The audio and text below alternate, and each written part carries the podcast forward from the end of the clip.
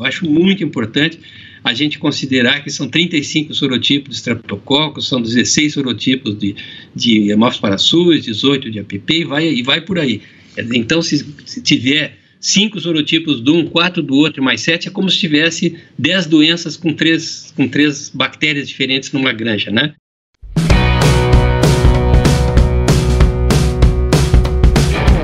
Olá, ouvintes do Suinocast, aqui é a Fernanda Laskoski e nós estamos no ar hoje com mais um Suinocast. No nosso programa de hoje nós temos um convidado bastante especial, mas antes nós gostaríamos de deixar um recado para vocês que o Suinocast ele está de cara nova, então confere lá no nosso site, confere no nosso Instagram, Facebook e também a grande novidade é que o Suinocast ele está agora uh, nas principais plataformas de áudio, como o Apple Podcasts e no Spotify. Então são mais de 70 eh, podcasts lá no Spotify. Confere lá, pessoal, que tá bem legal. Hoje o nosso convidado, como eu disse, ele é muito especial, ele é uma pessoa muito renomada na área de suinocultura e é uh, o professor Davi Barcelos, né? O professor Davi Barcelos hoje está trazendo um tema bem legal para gente que é panorama de doenças de suínos, né? Passado, presente e futuro. Oi, professor Davi, tudo bem? Tudo bem, ansioso aí para poder dialogar contigo e contar um pouquinho da minha experiência nessa área da sanidade aqui no Brasil. Então, professor, só quero lhe dizer que é uma honra ter você aqui no nosso programa e agradecer né, a disponibilidade em você compartilhar um pouquinho aí dos seus conhecimentos conosco. Uma alegria, vamos ver. Muito bom, então. Para darmos início, então, à nossa conversa, né, uh, gostaria, professor, que você classificasse para a gente como você acha que está, né, qual seria a sua opinião sobre a situação geral da sanidade suína no Brasil hoje. Bom, como o título da apresentação da, dessa nossa conversa é Panorama das Doenças do Passado, Presente e Futuro, a gente vai começar um pouquinho aí, se vocês me permitirem, pelo passado, que eu conheço bem aí, eu tive alegria né, e a oportunidade de vivenciar a suinocultura há muitos, 30, 40 anos aí, então eu conheço o passado das doenças aqui no Brasil.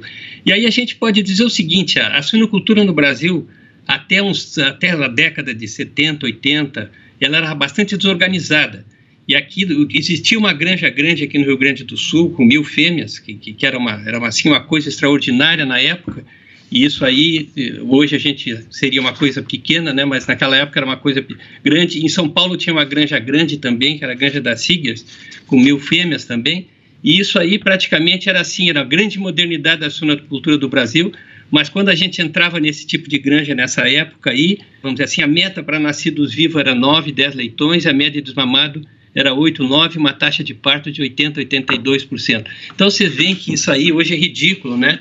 A gente evoluiu demais nesse tempo, então nós partimos disso. E na verdade, infelizmente, né, eu acho que esse é, é um dos grandes problemas do Brasil. A partir desse início aí, que, que tinha essas granjas grandes e o resto tudo eram granjas pequenas e, e criações é, de fundo de quintal, com acesso a solares, criações de, de, animais ao ar livre, tinha pouco confinamento na época. Infelizmente, o, esse crescimento ele foi um pouco desordenado. Ele não teve uma desde o início da suinocultura não surgiram essas grandes empresas, essas grandes integrações e as granjas cresceram de uma forma desordenada. Isso quer dizer que muita desuniformidade, as granjas eram cada uma de um tipo, cada uma com um determinado número de animais, a estrutura também de vendas, de comercialização, tudo era muito pequeno.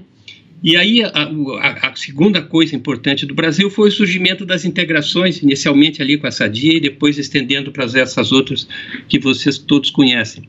E aí a coisa começou a melhorar. Mas infelizmente as integrações no Brasil elas não foram criadas a partir de, uma, de um modelo, de uma ideia. Elas foram absorvendo os produtores que já criavam suíno e foram crescendo assim na medida que a, as integrações iam absorvendo e aumentando a capacidade de abate dos frigoríficos essas integrações elas iam aumentando as suas granjas e era tudo feito de uma forma assim como a gente chama aqui no Brasil de puxadinhos né? A coisa não, não, não evoluía de uma maneira técnica e científica. Em função disso então as granjas elas envelheceram muito e, e infelizmente a gente ainda tem algumas dessas granjas estão funcionando e isso aí gera talvez a maior praga da, da, da suinocultura brasileira, que é essa questão das, da, das múltiplas origens dos alojamentos de creches e determinações. Eu acho que isso aí, para qualquer um que trabalha no Brasil, todos sabem que esse talvez seja o maior problema que a gente tem aí na área uh, de estrutura ou de fluxo de produção aqui no Brasil, e isso aí gera, assim, desafios sanitários que são desconhecidos, né, que, que fica até difícil explicar para produtores, né, para suinocultores de outras partes do mundo. Por que, nós temos algumas coisas que funcionam no mundo inteiro e aqui no Brasil elas não dão certo? E, e, e a explicação, na minha opinião, de muitas das coisas aí que são diferentes aqui no Brasil é que a gente tem essa, essa variedade, essa quantidade enorme de origens nos alojamentos, o que gera nas granjas que recebem esses animais aí a produção de uma, de uma microbiota, uma quantidade de agentes patogênicos monumentais. Então isso aí fica bem difícil. A outra coisa que aconteceu de ruim, eu acho, desse crescimento do Brasil, que não foi um crescimento planejado, é que houve concentração de, de granjas pequenas e de granjas muito próximas em, em, algumas áreas. Então, a própria difusão de doenças nesse, nesse tipo de modelo, e difusão aérea, difusão por visita de pessoas, de vizinhos, de transporte de caminhões, tudo é muito perto. Essa, houve essa também essa um aumento da quantidade de patógenos nas granjas em função exatamente dessa dificuldade de biossegurança que desde o começo se estabeleceu pela essa proximidade das granjas e também da, dizer, desse movimento de pessoas, fomes, caminhões, etc., entre as granjas, né? E pássaros e moscas, seja o que for.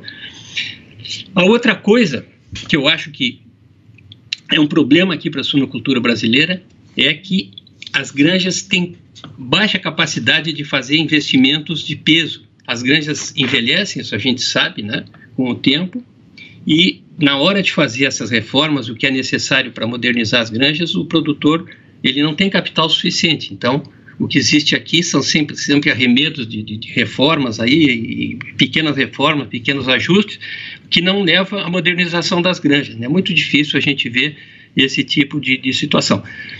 A outra coisa é, a questão da, da, eu já falei por cima, né, mas a biossegurança no Brasil, é, basicamente não existe uma, uma cultura de biossegurança aqui, é, não se consegue convencer o produtor da, da, da, importância de biossegurança, da importância que isso representa para a difusão das doenças e para a dificuldade de saúde de plantel. Isso gera aqui no Brasil, é, isso é sabido, né, uma, um uso bastante intensivo de antibióticos, primeiro, e de outro lado, muitas vacinas que funcionam em alguns países do mundo, em muitos países do mundo, aqui no Brasil elas têm um, vamos dizer assim, uma performance bem inferior a outros países. Como é que se explica isso? Se explica pela variedade, provavelmente, né? Não existe nenhum estudo para comprovar totalmente isso, mas existe uma, essa grande variedade de sorotipos e de, de, de, patógenos nas granjas, muitos deles associados, né, principalmente no complexo respiratório e entérico, isso aí acaba gerando, então, dificuldade de que vacinas funcionem e mesmo que antibióticos funcionem. Muitas vezes aqui se usa as combinações de antibióticos para suprir esse, essa dificuldade de se ter tantos patógenos ao mesmo tempo, fazendo um quadro clínico de pneumonia ou de diarreia ou de alguns outros aí que podem aparecer.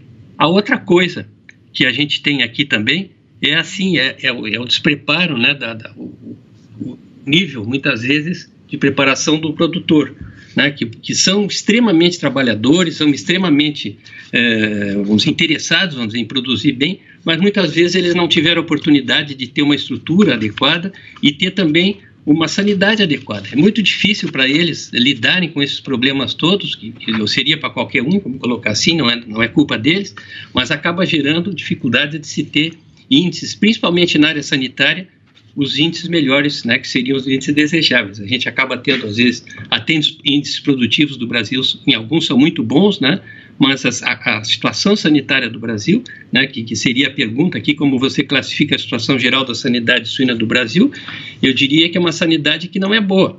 Não é boa pela grande variedade de, de, de patógenos que a gente tem dentro das granjas, a grande necessidade que a gente tem de usar medicamentos e combinações de medicamentos para tentar manter essa sanidade num nível aceitável e principalmente que vacinas que são né, é, bastante úteis aí nos outros países, elas são um complemento espetacular aí para a biossegurança, né, das granjas e para manter a sanidade. Aqui no Brasil, as vacinas elas têm falhas aí que em outros países elas não apresentam. Então, quando a gente soma toda essa essa questão aí, a coisa fica complicada. Eu só só só para descontrair um pouco, né, é, em, em, termos de história, eu vou contar uma historinha aqui para vocês que eu acho que pouco sabe, né, mas a, é, é uma coisa aqui que, no começo da suinocultura brasileira, essa granja Grande Siglas que tinha em São Paulo, ela tinha uma, no centro da granja ela tinha uma, um tipo de um, laguinho, não, não sei se dá para dizer assim, mas uma poça de água grande, onde eles mantinham crocodilos para colocar os, os, restos de animais e placentas e tudo, e os animais acabavam se alimentando disso. Era, era uma, uma, uma maneira de eliminar uh, restos né, dessa forma, que seria hoje uma coisa impensável, para vocês verem que desde aquela época o brasileiro é bastante criativo, né? Isso é uma coisa que é boa e que é ruim, né? Essa criatividade excessiva acaba gerando muita improvisação aqui e, muitos modelos de construção, né? Que cada um uh, visita a granja do vizinho, vê alguma coisa que ele gosta lá e já começa a fazer igual na granja dele. Isso acaba gerando aí uma multiplicidade enorme aí de modelos e de instalações aí no Brasil. Então, em relação à primeira pergunta, é isso aí. Eu classifico a situação geral da sanidade do Brasil, resumindo, né? Eu não considero que seja muito boa, em função de todo esse problema, né? A maneira como cresceu a suinocultura brasileira e a maneira como uh, isso aí leva né, essa, essa, esse desafio sanitário muito intenso e, e a dificuldade que tem aí na área imunitária para o próprio organismo animal combater todos esses patógenos aí e também essas, essa concentração e essa mistura de origens que leva a, a, a também a uma, uma, pressão de infecção, a uma difusão de infecção extremamente elevada nas nossas condições. E eu não falei ainda no transporte, né, que seria uma outra questão crucial aqui, mas isso aí vai, vai ser falado mais para frente. Excelente, professor. E, na sua opinião, quais foram os principais avanços que permitiram a manutenção do status sanitário no rebanho brasileiro? Ah, eu acho que certamente, né, essa, essa situação que eu falei, que as granjas eram muito precárias, isso aí, as integrações hoje estão fazendo uh, programas, né, a gente nota aí as grandes agroindústrias brasileiras, elas são de nível internacional, elas estão hoje fazendo instalações de nível avançado, e isso aí eu acho que vai, aos poucos vão, vão sendo desativadas essas granjas pequenas e, e, vão, vão surgindo granjas de altíssimo nível aqui no Brasil. Existe um problema sério no Brasil, que é de conhecimento geral, é que a, a, a ambiência das nossas granjas é bastante deficiente. Por ser um país tropical, Uh, o Brasil não pode usar mão, vamos dizer assim, dos modelos que, que, que são usados no exterior, esses modelos de, instalações totalmente uh, climatizadas.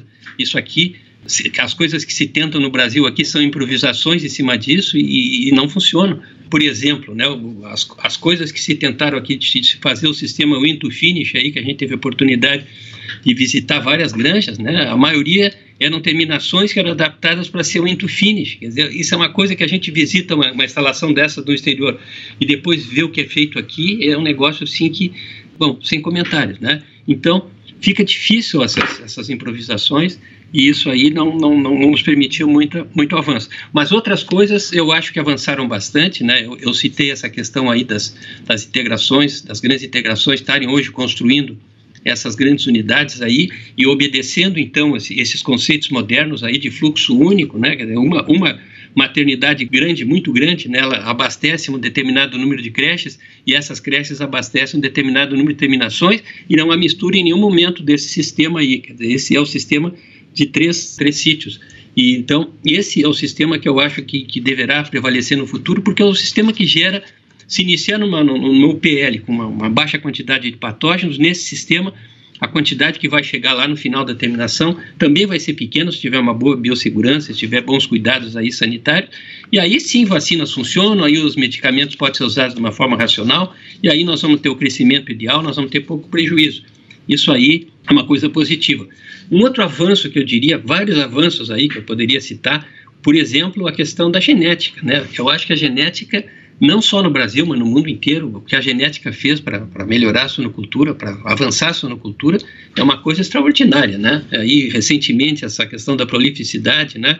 a questão do, do, do número de leitões nascidos, o ganho de peso, a conversão alimentar, a qualidade dos animais, né, a rusticidade. Eu acho que coisas uh, genéticas aqui no Brasil que tinham problemas de, aparelho locomotor, que tinham problemas de, de, de, porcas que tinham problema de desenvolver na maternidade, eles emagreciam muito na, na maternidade, tudo isso foi corrigido. A gente vê hoje genéticas espetaculares aqui no Brasil, exatamente como em qualquer país que tem uma suinocultura avançada no mundo. Então, nessa área aí, a gente avançou bastante. E a outra coisa da, das genéticas brasileiras é também que a gente tem que citar é a boa qualidade sanitária geral aí da, das genéticas no Brasil. Né? A maioria das genéticas tem granjas núcleo livres aí de patógenos, né? E principalmente de micoplasma. E tem aí as granjas multiplicadoras também com um controle bem superior à média das outras granjas comerciais. Então, eu acho que isso aí permite, né, que pelo menos as reposições hoje sejam livres de patógenos, dos principais patógenos, e principalmente micoplasma. Eu acho que aqui para o Brasil o micoplasma seria, né, nas granjas núcleo, o, assim a coisa a ser obtida. Né? O padrão de granja núcleo deveria ser essas granjas livres de micoplasma, considerando aí os patógenos que a gente tem aqui no Brasil. Então eu acho que esses, esses avanços aí a gente obteve, né? o aumento das granjas, a melhor qualidade dessas granjas e o, a questão da genética. E a terceira ponta disso aí, que eu acho que aqui é um avanço fantástico, é a nutrição também. Né? Antigamente era. É, cada um tinha seu segredo, a sua ração, né, com, a, com as suas características, né? E isso aí hoje praticamente estandardizou, né? Todo mundo usa as, as mesmas fórmulas e ou pelo menos variantes das mesmas fórmulas e, as, e, os, e os resultados aí dependem hoje muito mais do, do, do desempenho genético e do desempenho sanitário dos animais do que propriamente da qualidade das rações, porque uniformemente as rações eu acho que elas evoluíram bastante, né?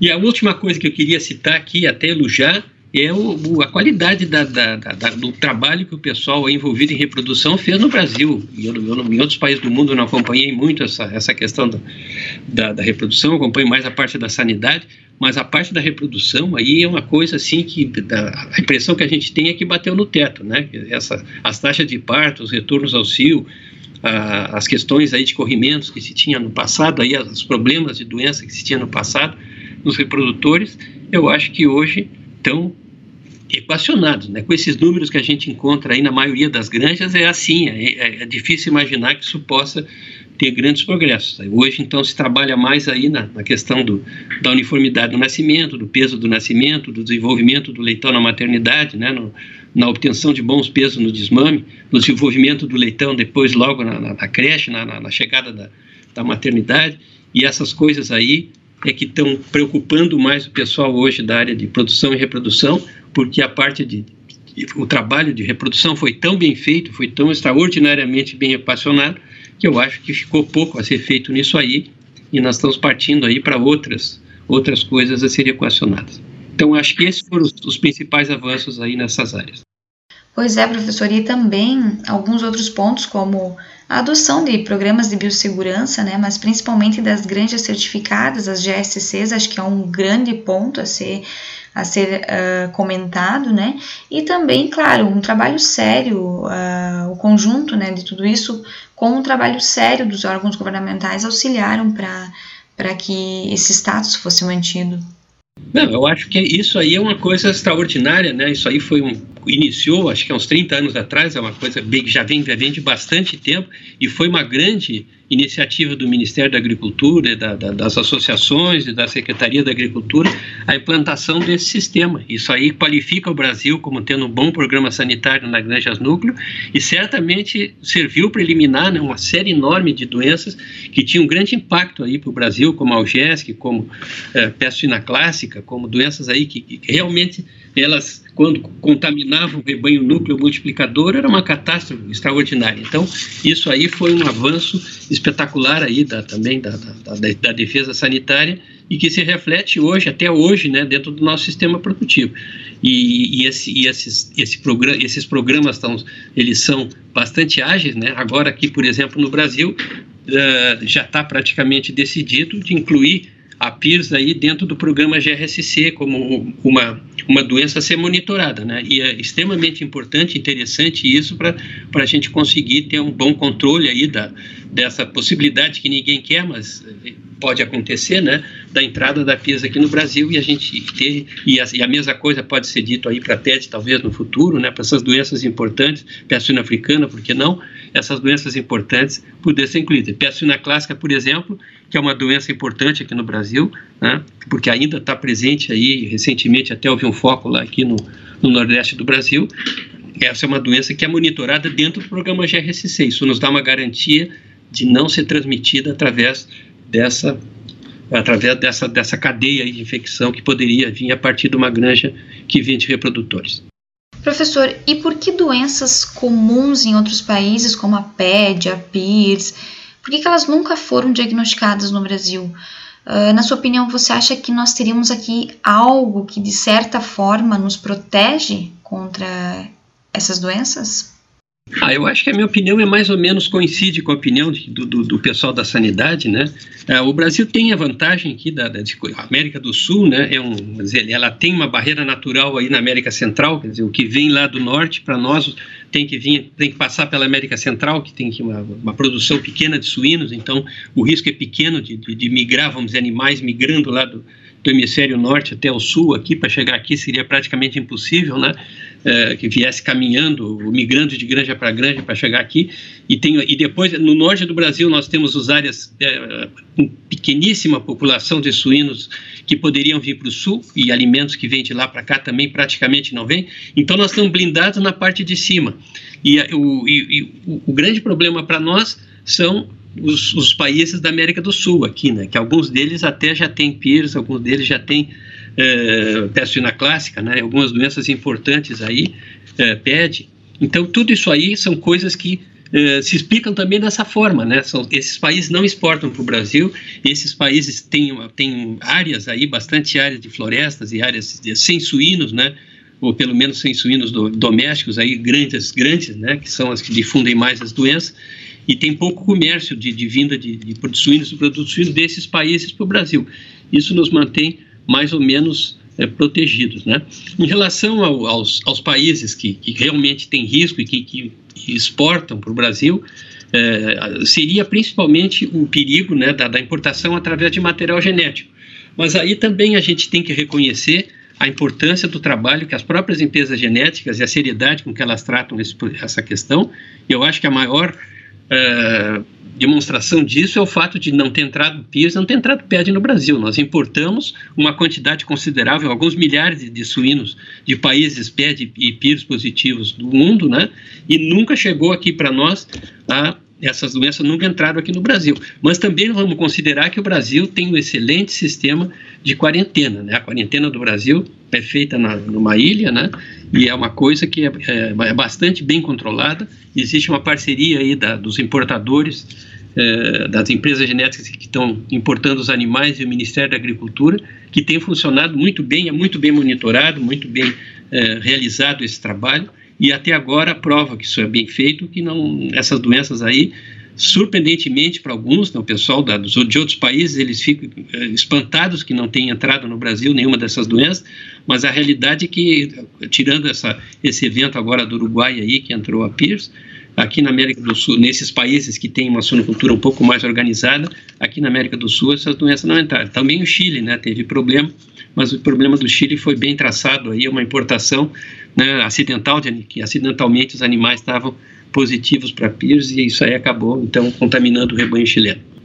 Eu acho que basicamente são essas as, as questões aí são, que, que explicam né, por que, que o Brasil está livre. E, e, o brasileiro sempre gosta de dizer que Deus é brasileiro, né, que essa talvez seja uma terceira via aí para explicar por que, que essas doenças não aumentaram. Porque um pouquinho de sorte a gente também tem que ter para para as coisas darem certo, né? E pensamento positivo, eu acho que isso aí, de uma certa forma, pode ter nos ajudado aí em algum momento, né? Por exemplo, quando iniciou a PIRS em outros países que chamavam, sei lá, doença misteriosa dos suínos, era chamada PIRS, não se sabia a causa, se achava que era micotoxinas e outras coisas, né? Nesse momento aí as exportações não eram proibidas de granjas que tinham esse problema. Então, nesse momento a gente teve um pouco de sorte, talvez, né, de não ter eh, chegado nenhum animal dessas granjas que já eram positivos em países aí que exportavam para nós, não chegou nenhum animal nessa época inicial da PIS. Isso nós tivemos sorte, realmente tivemos.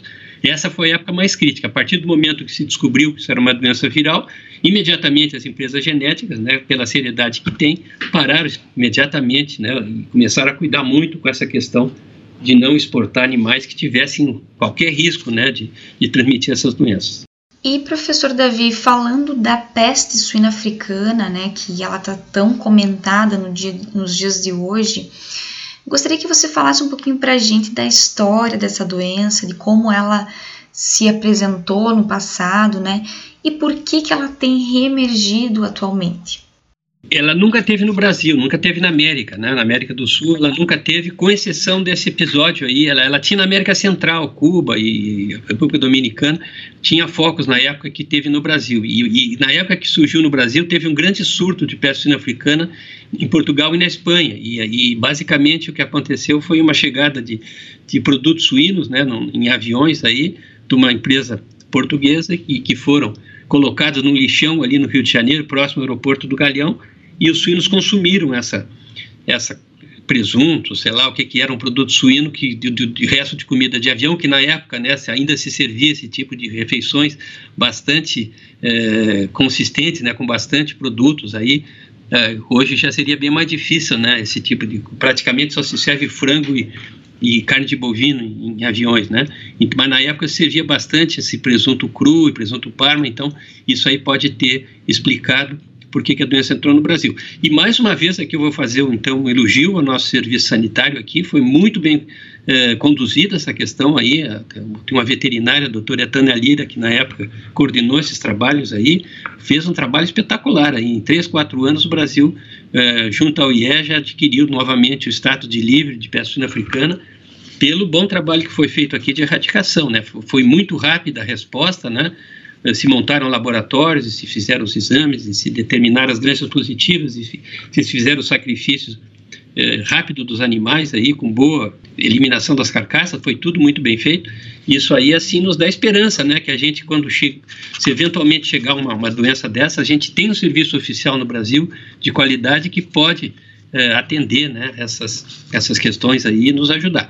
E eu vejo assim já que nós estamos falando isso eu vejo agora esses dois grandes desafios que a gente tem eh, de doenças aí, PED, PIRS e, e, talvez até a peste africana, né? São, nós temos doenças aí extremamente perigosas, né? Doenças terríveis aí que são uh, um desafio constante aqui para o Brasil. Então, eu, a, a, gente aqui no Rio Grande do Sul, nós temos um comitê de sanidade aqui e a gente está, e junto com a Embrapa também, estamos nos mobilizando aí para montar assim uma, uma linha de defesa aqui e entender bastante dessa doença, divulgar bastante as, as medidas eh, importantes aí para o controle dessas doenças, mas sempre contando com o grupo, né? Isso aí é uma coisa que não pode ser encarada assim de uma, de uma maneira individual. Isso aí é uma, é, tem que ser uma, uma coisa coordenada pelo pessoal do, do, Ministério da Agricultura, das secretarias estaduais da Agricultura, né?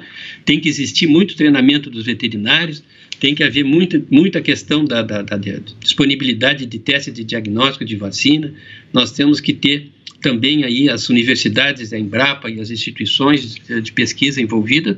Nós temos que ter as associações envolvidas nisso aí e certamente o elo principal disso tudo aí é o produtor, né? Quem vai quem vai ver essas doenças pela primeira vez é o produtor. Tem que haver um nível altíssimo aí de, de divulgação, né? De eh, treinamento dos produtores para reconhecerem o que a gente chama aqui o, o marco zero, né? O ponto aí de entrada e tentar ter assim um tipo de um gatilho, né? Um gatilho clínico para que essas doenças sejam reconhecidas. O produtor tem que saber assim de ponta cabeça qual é o momento, o que, que ele vai ver na granja dele que vai desencadear a necessidade dele chamar um veterinário para dizer, olha, está acontecendo uma coisa estranha aqui, é preciso uma ação. Porque qualquer, qualquer doença dessa, se a gente não erradicar assim na largada, nós vamos evoluir para a situação de outros países de endemicidade, né?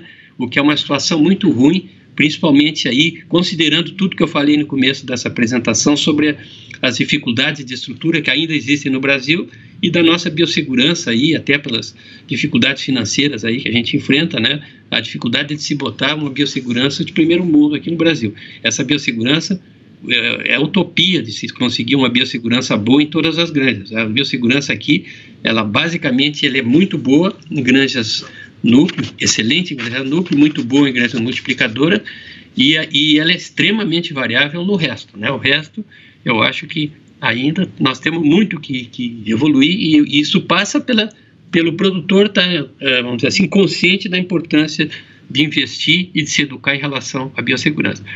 Para mim, o pior problema do Brasil são as múltiplas origens. Tu quer saber, assim, aonde eu investiria maximamente no Brasil, nas agroindústrias, é tentar reduzir o número de origens dos animais para reduzir o microbismo das granjas. Essas granjas que estão extremamente é, contaminada, né, fazer programas aí para reduzir, principalmente nas UPL, né, porque cresce terminações, como são ali no Laut, se consegue, né, começar do zero a cada, a cada ciclo de produção. Então, nós temos que descontaminar as nossas granjas uh, UPL, né? É, é aí que nós temos que partir e talvez até granjas multiplicadoras. Eu acho que própria, as próprias granjas genéticas, elas, ninguém está livre, vamos dizer assim, de melhoria. Né? Eu acho que nós temos que melhorar todo o nosso fluxo de produção, reduzir, porque aí aqui no Brasil as vacinas vão começar a funcionar novamente, pessoal. Eu acho que tem algumas vacinas aí que são vacinas espetaculares, né? Que, que por exemplo, a vacina de Escherichia coli neonatal, a vacina de rinite atrófica, a vacina, a vacina tríplice reprodutiva, né? São vacinas, tem algumas vacinas aí que elas, elas independem praticamente de, dessas, dessas variáveis negativas que eu estou falando. Mas vacinas como micoplasma, como Lawsonia, como Braquispira, todas essas vacinas que possam é, resolver a, APP, vacina de actinobacilos. Então, esse tipo de vacina eles vai funcionar na medida que a gente tiver poucos sorotipos e que tiver é, um controle maior sanitário, não tiver tantas associações, tantas doenças multifatoriais, aí, tantos complexos de doença, né, respiratórias e entéricas aí nas granjas. Aí, provavelmente, a gente vai conseguir que as vacinas tenham uma ação melhor do que elas estão tendo hoje. E, professor Davi, outro ponto que tem se discutido muito né, hoje em dia é em torno da redução de antimicrobianos.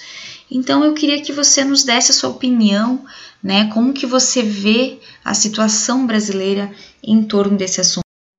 Bom, essa a, uma das perguntas que mais me fazem, né, em palestras e apresentações que a gente faz aí com frequência, é o, o que, que a gente tem que fazer para reduzir o uso de antimicrobianos no Brasil, né?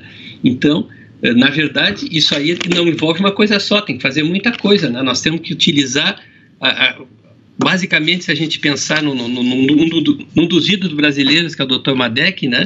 Nós temos que começar a olhar para maneiras de criar os animais. Nós temos que reduzir a, a pressão de infecção, melhorar a ambiência, como tu falasse, né? melhorar as instalações, melhorar o fluxo de produção, diminuir e principalmente esse número de origens, né? Nós temos que, que controlar essa questão da, da, da, lotação, melhorar talvez os processos de lavagem de infecção das granjas, né? Melhorar os processos de fornecimento uh, de ração aos animais, porque isso gera muito estresse, quer dizer, todas as práticas que reduzirem o estresse vão nos ajudar a retirar os antibióticos, mas na situação que a gente tem de vazio sanitário zero, superlotação e, e quantidade imensa de, de, sorotipos de cada patógeno dentro da granja, de cada granja, então os antibióticos se tornam praticamente indispensáveis. Infelizmente, a, o que se tenta aqui ao retirar antibióticos é haver uma concentração maior de doença nas granjas aí, surgir muitos problemas clínicos aí quando da retirada. Então, eu acho assim, é, esse o projeto de retirada de antibióticos é necessário, e isso aí é uma coisa irreversível, mas tem que ser acompanhado de alguns, de algum sacrifício do, do, por parte do, do sistema produtivo, né? Tem que se fazer aí um processo né, para resolver isso aí. Né, talvez algumas mudanças aí né, comerciais, alguma coisa nesse tipo que pudesse é, gerar recursos para se fazer isso aí. Porque o, todo o problema aí é um problema de recurso, né, problema financeiro, para se implantar essas mudanças que são necessárias para atender um pouquinho mais essas necessidades de instalações, ambiência, manejo, origem, pressão de infecção, lotação, etc., né, que são os calcanhares aí de Aquiles dessa questão da gente poder reduzir o número de antibióticos, né? E, e certamente modernizar as granjas, né? Essa questão de, de, de, iniciar ou tentar obter as nossas UPLs com uma menor concentração de patógenos, que eu acho que é outra coisa aí que eu bato muito. Eu acho muito importante a gente considerar que são 35 sorotipos de streptococcus, são 16 sorotipos de, de Haemophilus 18 de APP e vai, e vai por aí. Então, se, se tiver cinco sorotipos de um, quatro do outro, mais sete, é como se tivesse dez doenças com três, com três bactérias diferentes numa granja, né?